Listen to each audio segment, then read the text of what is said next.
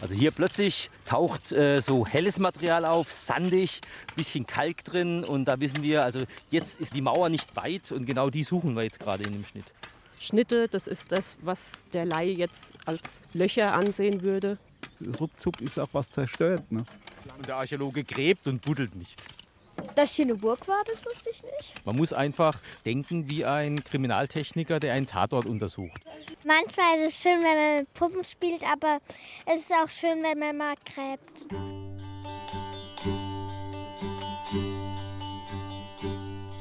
Einen stilleren Zugang zu einer archäologischen Grabungsstätte als über einen Friedhof kann es wohl kaum geben.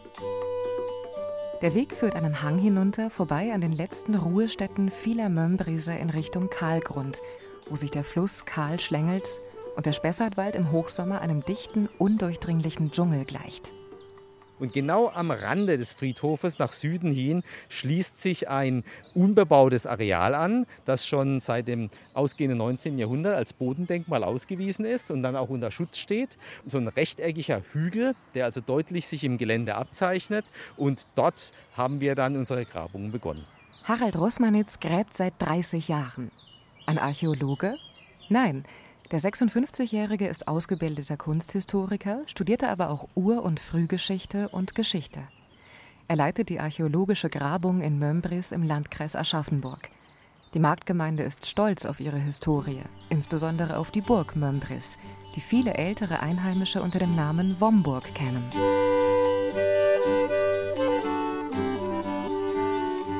Gewaltige Mauern, die machtvoll gen Himmel streben, gekrönt von Zinnen und mit Türmen bewehrt.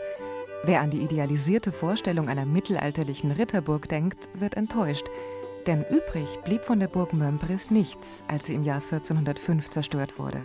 Nicht einmal eine verfallene Ruine. Das einzig sichtbare Relikt ist ein drei Meter hoher, mit üppig blühendem Unkraut bewachsener Hügel auf einer Fläche von 25 mal 32 Metern. Was genau versteckt sich in dem Hügel? Vielleicht ein Goldschatz? Wie mag die Burg wohl einmal ausgesehen haben? Was ist dort geschehen? Einige Hobbyforscher treibt die Neugier und sie schwingen die Hacke. Man muss feste Schuhe tragen, also nach Möglichkeit Sicherheitsschuhe.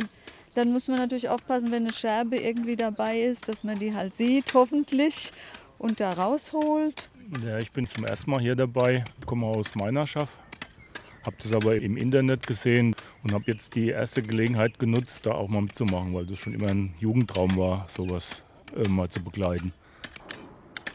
Eine Scherbe. Da bin ich mir jetzt sicher, ja genau. Auf beiden Seiten gleich dick. Also das ist eine Tonscherbe von irgendeinem Gefäß. Ich bin hier in Membris geboren, also habe als Kind hier auf der Burg auch gespielt. Wir haben uns die Ritter vorgestellt gell? und haben selber Ritter gespielt. Mir macht es wirklich Spaß. Ich habe jetzt auch mehr Zeit, bin Rentner. Sowas hat mich auch schon immer interessiert, so dieses Ungewisse, dieses, dieses Forschen an Altem.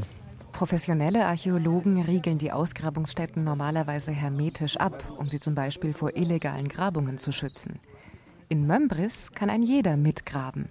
Ehrenamtliches Engagement ist sogar ausdrücklich erwünscht. Von Anfang Mai bis Mitte Juli arbeiten Archäologen und Laien Hand in Hand. Montags bis freitags, immer von 9 bis 17 Uhr. Oh, bei der Hitze ist es ganz schön anstrengend. Also wenn ich dann abends nach Hause gekommen bin nach dem Tag, war ich ganz schön kau. Aber macht ja nichts. Offiziell genehmigt hat die Grabung die Denkmalschutzbehörde des Landkreises Aschaffenburg. Als beratende Fachbehörde fungiert das Bayerische Landesamt für Denkmalpflege mit Dienstsitz auf Schloss Seehof bei Bamberg. Dort ist Yvonne Weiler-Rahnfeld Gebietsreferentin. Die Archäologin ist für die Denkmalpflege von Bodendenkmälern in ober- und unterfränkischen Landkreisen zuständig. Wir wissen von der Burg nur sehr, sehr wenig. Aus den Schriftquellen sind ja Eckdaten bekannt. Jetzt geht es eigentlich darum, diese Eckdaten mit den archäologischen Quellen übereinzubringen oder auch neue Erkenntnisse daraus zu bringen. Gibt es Vorgängerbauten? Wie sah diese Burg aus? Da fehlen uns einfach die Informationen. Das geben die Schriftquellen nicht her.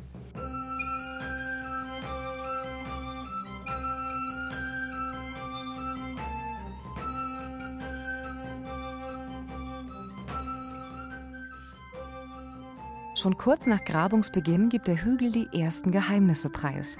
Bald spitzen die ersten Mauern heraus. Steine wie zufällig übereinander geschichtet. Die freiwilligen Helfer fördern Eisennägel, Keramikscherben und steingewordene Schlackestücke zutage. Später, in der Halbzeitpause der Grabung beim sogenannten Grabungsfest, wird Harald Rossmanitz den vielen Besuchergruppen im 10-Minuten-Takt erklären, was die Forscher nach nur sechs Wochen herausgefunden haben. Da hat man ursprünglich gedacht, na gut, rechteckiges Areal, eingefasst von Mauern und außenrum nochmal ein Graben. Also eine Anlage, die es schon seit dem 13. Jahrhundert gab und die dann immer wieder erneuert worden ist, bis sie 1405 dann zerstört worden ist. Und wir haben eben was ganz anderes gefunden. Ich kann es jetzt schon so ein bisschen vorwegnehmen. Die Burg Mömbris ist was ganz anderes, als wir gedacht haben. Sie ist keine Burg, die sich über die Jahrhunderte erhalten hat, also zwischen 1250 und 1400, sondern wir haben drei verschiedene Siedlungsphasen. Um 1250 stand dort einmal eine Holzburg, rund 50 Jahre später eine steinerne Burg und zuletzt ab 1370 bis zur Zerstörung 1405 ein steinernes Haus. Eine ziemlich wechselhafte Geschichte also. Und ein Befund, der das Herz des Archäologen höher schlagen lässt. Das Ergebnis kommt dem Ansinnen von Harald Rosmanitz sehr entgegen, denn er ist im Auftrag des eingetragenen und gemeinnützigen Vereins Archäologisches Spessart-Projekt unterwegs, eine Forschungseinrichtung der Universität Würzburg.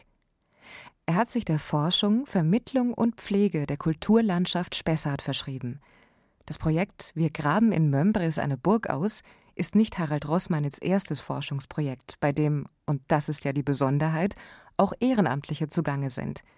In den vergangenen 14 Jahren hat er mit ihrer Unterstützung im Spessart bereits 15 andere Burgen, Klöster und längst zerstörte Dörfer erforscht. Einer, der schon bei vielen Ausgrabungen mitgeholfen hat, erinnert sich gut an einen nicht gefundenen Goldschatz. Das sind die Einzelscherben genauso wichtig. Die können über eine Ruine genauso viel erzählen, noch mehr als ein Goldschatz. Der interessanteste Fund, wo ich gemacht habe, war eine Tuchmacherschere bei der Ausgrabung im Kloster Einsiedelei. Die war schon recht beeindruckend, weil die recht modern und äh, unerwartet war. Also für mich auf jeden Fall. In Mömbris gräbt Rosmanitz mit den zwei wissenschaftlich Mitarbeitenden Sabrina Bachmann und Michael Geislinger.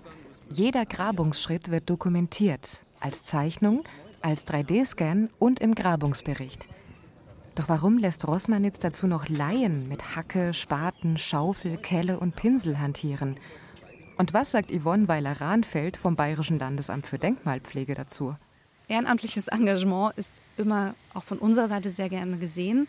Es ist bei den Grabungsfirmen zum Beispiel gar nicht üblich. Es ist schön, dass der Bürger mal so gesagt die Archäologie live erleben kann. Aber natürlich unter fachlicher Anleitung. Das ist die Philosophie unserer Grabung, die wir seit 15 Jahren vertreten, nämlich dass die Bodendenkmalpflege, die gesamte Denkmalpflege ein Auftrag der Öffentlichkeit ist und dass die Öffentlichkeit in diesen Prozess tatsächlich auch einbezogen werden sollte. Das haben wir 2004 begonnen, haben sehr, sehr vorsichtig begonnen mit den entsprechenden Bedenken. Aber wir haben bald gesehen, dass äh, die Helfer die hergekommen sind, ja nicht die absoluten Trampel sind, denn dieser würde nicht auf unsere Grabung kommen. Harald Rossmanitz beschreibt seine Helfer als hochmotiviert. Er schätzt es, dass manche von ihnen viele Kilometer weit fahren und ihn seit Jahren begleiten, um dabei zu sein, wenn Geschichte lebendig wird. Anfängern erklärt er zum Beispiel, warum die Archäologen mitten in der Landschaft einen Staubsauger anwerfen. Der sauge alle Krümel weg, ohne zu verschmieren, wie es ein Besen tut. So erkenne man Steinstrukturen besser und könne eine Mauer präziser zeichnen. Kurz, Rosmanitz will die Allgemeinheit für die Denkmalpflege sensibilisieren. Eine Aufgabe für Generationen. Wenn ein neuer kommt, dann wird er erstmal mit der Erde vertraut gemacht. Das ist bei jedem Archäologen so. Er muss ein Gefühl für diesen Material bekommen. Also schaufeln, durchgucken, erste Scherben in der Hand haben und dann so ein bisschen das Déjà-vu-Erlebnis. Ah, jetzt habe ich eine Scherbe in der Hand, die jetzt schon seit 500 Jahren begraben war. Ich habe neue Geschichte geschaffen. Die Mitwirkung von Ehrenamtlichen nennt der Verein Archäologisches Spessart-Projekt Bürgerforschung. Und doch stellt sich die Frage, ob die forschenden Bürger nicht vielleicht ein Vehikel sind, um Personalkosten einzusparen, ob sie also als billige Arbeitskräfte herhalten. Nein, das dürfen sie nicht sein und werden sie auch nicht sein. Wir sind durch die Ehrenamtlichen in der Lage, größere Flächen auszuarbeiten, weil wir alles mit Hand machen. Die erlauben uns einfach mehr zu graben, als wir mit unserem kleinen Personal konnten. Und auf der anderen Seite ist es eben so, dass die Leute sich auch selber ihre Neigung suchen. Also derjenige, der dann auch Scherben wäscht, das ist zum Beispiel einfach eine Arbeit, wo man schon sagen kann, im Grunde, auf die Art und Weise haben wir viel schneller Ergebnisse, als wenn wir das alles mit Profis selber machen würden. Aber es geht nicht darum, irgendjemand auszunützen.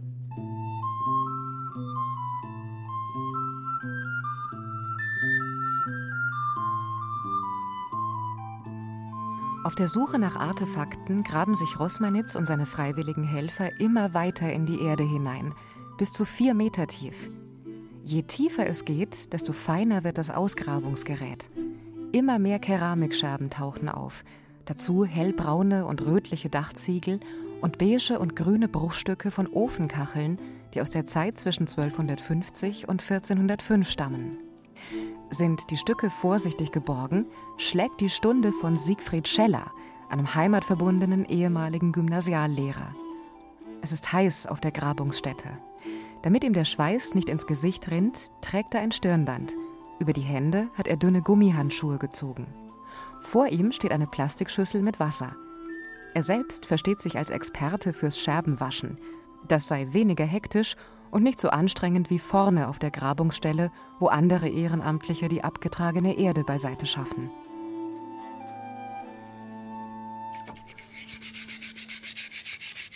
Die ganz kleinen Scherben, ich versuche also den Schmutz an den Seiten wegzukriegen und oben und unten, damit der Archäologe dann, wenn er es zusammenbaut, dann voller Freude sagt, oh, das passt gut zusammen. Das ist eine mühselige Arbeit und vor allen Dingen sehr schmutzig, weil wenn es regnet, ist es sehr mit Lehm behaftet und ist ganz schwer zu reinigen. Man muss vorsichtig sein, weil diese kleinen Teile leicht brechen, dass man nicht zu hart das angeht. Sind die Scherben sauber, kommen sie in blaue und mit Zeitungspapier ausgeschlagene Körbe. So können die wertvollen Funde in der Sonne trocknen. Oh mein Gott, wie dreckig. Wenig später bekommt Siegfried Scheller eine ganz besondere Unterstützung.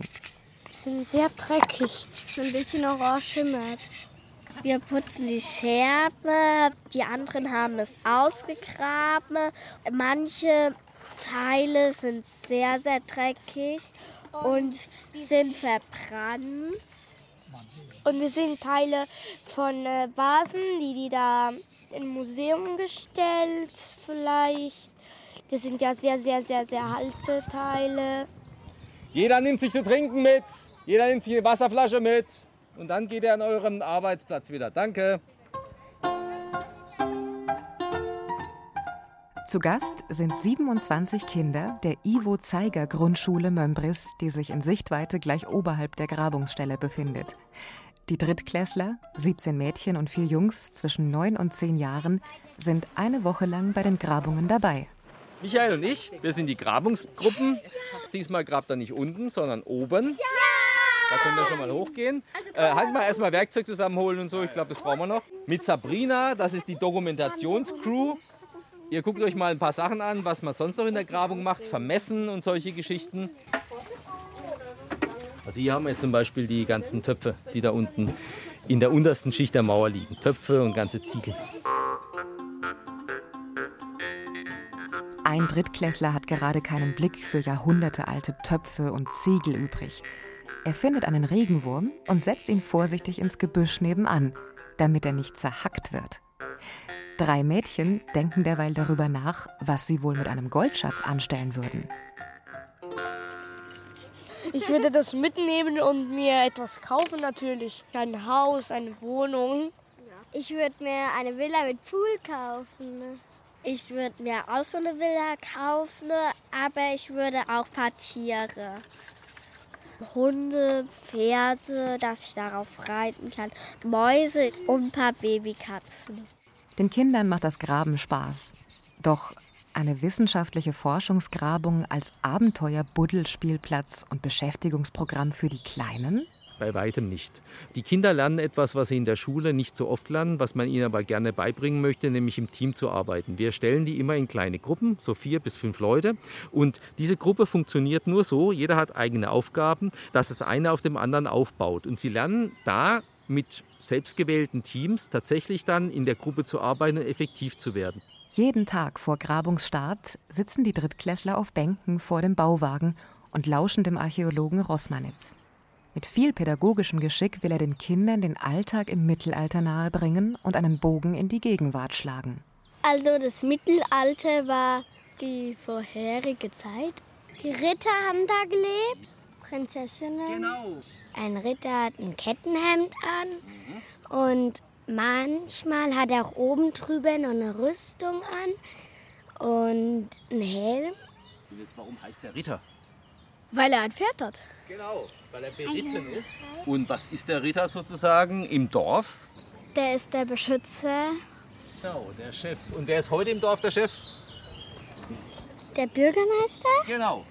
Also haben wir sozusagen einen Ur-Ur-Ur-Ur-Vorfahrer des Bürgermeisters. Nach dem Freiluftunterricht scheint die Teamarbeit zu funktionieren. Einige hacken, andere schaufeln die losgelöste Erde in eine Schubkarre und befördern sie zum Erdhaufen, der immer größer wird. Ein Ritterschwert zu finden, das wär's. Doch es bleibt ein Wunsch. Dafür finden die Kinder etwas anderes, über das sie staunen. Wir haben schon ein halbes Gebiss gefunden. Das ist von einem Schaf, ein Gebiss. Der hat es hier in unserer zweiten Schicht gefunden. Es ist ein bisschen spitz hier unten, aber es fühlt sich eigentlich gut an. Es ist auf jeden Fall cool, dass wir sowas gefunden haben. Vor allem, dass da noch die ganzen Zähne dran sind. Man sieht halt, dass das Schaf sich nicht die Zähne putzt. Immer schön die Zähne putzen. In den Schichten nach Geschichte und Geschichten suchen. In Mömbris erweisen sich mittelalterliche Plumpsklos als eine wahre Fundgrube, erzählt Harald Rossmanitz den Kindern. Ins Plumpsklo kommt übrigens alles rein, damals, was man auch verstecken wollte. Also wenn zum Beispiel der Dienstmagd oder der Prinzessin ein Topf runtergefallen ist und der Papa soll es nicht merken, ja, hat man das ganz schnell zusammengepackt und hat es im Plumpsklo entsorgt, weil da hat normalerweise der Papa nicht mehr reingeguckt, ob das da drin liegt. Und deshalb finden wir tatsächlich in den mittelalterlichen Plumpsklos noch Töpfe.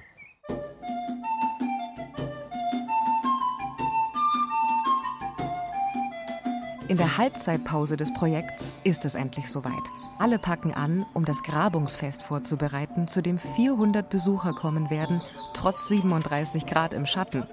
Also werden auf den Hügel Kühlschränke gewuchtet, Getränke kaltgestellt, die Ehrenamtlichen schleppen Biertischgarnituren heran und bauen extra Absperrungen auf, damit die Gäste nicht in die Grabungslöcher stürzen. Helferinnen bringen selbstgebackenen Kuchen mit, Bratwürste brutzeln in einer riesigen Pfanne. Hobbyarchäologen und Besucher genießen das Fest. Das ist sehr interessant. Die Geschichte und dass diese nette Leute, die kommen hier und offern ihre Zeit und Wissen und bringen das alles hier zu leben. Ich bin Amerikaner, aber ich wohne schon eine Weile hier in Deutschland. Aber das Mittelalter oder die Geschichte von Deutschland, das hat mich sehr interessiert. Ich helfe auch immer so einmal die Woche bei den Grabungen mit, auch wenn das Grabungsfest ist. Ich etikettiere quasi die Funde und später bin ich am Kaffeestand. Ja, das ist ein Denkmal. Das ist ja unsere Geschichte, ne, dass man da dafür sorgt und auch das erhält, was noch da ist. Ne? Ich mache das so, wie das hier auch alle machen, so als Hobby oder nebenher. Ich habe hier selbst nicht mitgegraben, aber ich bin der, der dann die Schlacken auswertet. In Vitrinen, die im Gebüsch platziert sind, präsentieren die Forscher der Öffentlichkeit ihre Funde. Zum Beispiel ein Konvolut an Töpfen. Sie stammen aus der Burglatrine. Die wissenschaftliche Mitarbeiterin Sabrina Bachmann weiß, dass die Objekte aus der Zeit um 1300 stammen und damit die Burg Mömbris entgegen schriftlicher Quellen in wohl größerem Stil besiedelt war. Meistens findet man von einem Gefäß ja ein paar Scherben, manchmal nur eine Scherbe. Und hier, sagen wir mal, sind sie eigentlich zur Hälfte im Durchschnitt alle erhalten und lassen sich auch wieder zusammensetzen. Die sind jetzt im Laufe der Wochen in der Freizeit zusammengesetzt worden. Sie sehen hier auch noch die Klebereste, die haben wir heute entfernt, dass die Besucher das eben schöner erkennen können. Von der Form her sind es auf jeden Fall Kochtöpfe. Die wurden in die heiße Asche gestellt, um zu kochen. Wahrscheinlich Brei, Mus, Suppe, Wasser heiß gemacht. Ne? Andere Sachen konnte man da drin nicht kochen. Auf dem Hügel erklären andere, gekleidet in historischem Gewand, den Gästen die mittelalterliche Lebensweise. Wie man mit dem einhändigen Schwert umgeht Oder wie man Hirsebrei auf mittelalterliche Art zubereitet. Mit aufgekochten Hirseflocken, ein bisschen Gemüse dazu und Gartenkräutern. Der große Unterschied ist, dass wir tatsächlich versuchen, all das, was wir hier tragen und zeigen, belegen zu können. Also wir arbeiten ganz viel mit den verschiedenen Quellenarten, mit Bildquellen, mit Textquellen und versuchen entsprechend belegbar auch an die Besucher weiterzugeben. Das heißt, äh, die Recherche, die Herstellung und die Vermittlung, das sind eigentlich so die drei großen Bausteine dessen, was wir machen. Im Gegensatz zu dem äh, typischen Mittelaltermarkt, wo da mal so grob Mittelalter gemacht wird, Kleider gezeigt werden oder getragen werden, die nicht unbedingt tatsächlich belegt belegbar sind. Die Besuchergruppen schlendern herum, begutachten neugierig die 50 bis 60 ausgestellten rostigen Funde. Eine Flachshechel, mit der sich Flachs bearbeiten ließ, eine Hundepfeife, Armbrustbolzen, ein daumennagelgroßes Pilgerzeichen aus Blei, Gürtelschnallen, ein Teil einer Pferdetrense, ein Truhenschloss und eine sehr gut erhaltene Maultrommel.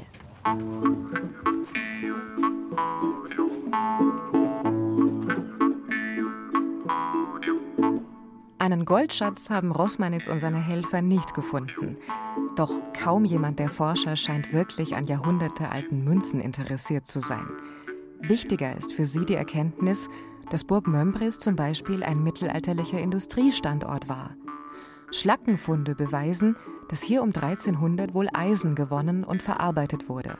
Schlacken spielen bei der Eisenverhüttung eine wichtige Rolle. Und die Keramiktöpfe aus der Latrine? Für Harald Rossmanitz sind sie zwar ein archäologischer Höhepunkt, aber er hat auch Sensationelles zu vermelden. Das ist der Griff eines Messers wahrscheinlich, aus massiver Bronze, ist auch schwer. Und er hat an seinem Ende einen, ja, vielleicht drei Zentimeter großen Löwenkopf ein einzigartiges Stück. Wir haben bis jetzt noch kein anderes Messer in ganz Europa, wo ähnlich gearbeitet ist. Äh, wenn man hier ein Stück hat, wie hier das Aquamanil, ein Schankgefäß für Wasser mit einem Hundekopf, und das gibt es eben auf der ganzen Welt gerade dreimal. Es gibt die in Pferdeform, es gibt die als Ritter etc. Aber dass hier tatsächlich ein Hundekopf ist, das gibt es jetzt bis jetzt nur dreimal. Das war hier unten, alles war nass. Wir hatten einen sehr feuchten Tag an dem Tag, es hat geregnet und plötzlich habe ich das Meer ertastet, als es gefunden. Und dann äh, bin ich natürlich sofort zum Wasser an, habe es gebürstet und war total hin und weg. Wie es weitergeht auf Burg Mömbris, die Funde werden gesichert und weiter erforscht. Und die Grabungsstätte wird wieder zugeschüttet. Auf den historischen Steinen soll wohl eine neue Mauer aufgesetzt werden, die symbolisch für das dann Unsichtbare steht.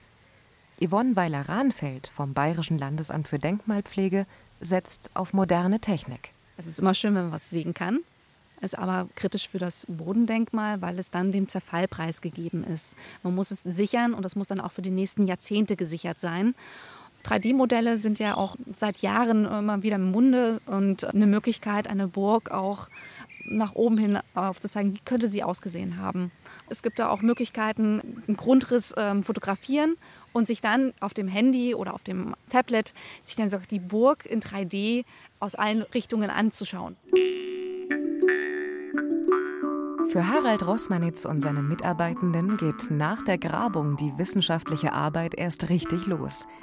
Sie schreiben einen umfangreichen Grabungsbericht, stellen an der Burg Infotafeln auf und setzen sich dafür ein, in der Bevölkerung das Bewusstsein für Denkmalpflege zu verankern. Frei nach dem Motto Scherben sprechen nur dann, wenn man sie gut erklärt. Eine Besucherin des Grabungsfestes bestätigt ihn. Und es ist sehr wichtig zu wissen, wie das war damals. Die Geschichte ist unsere Zukunft.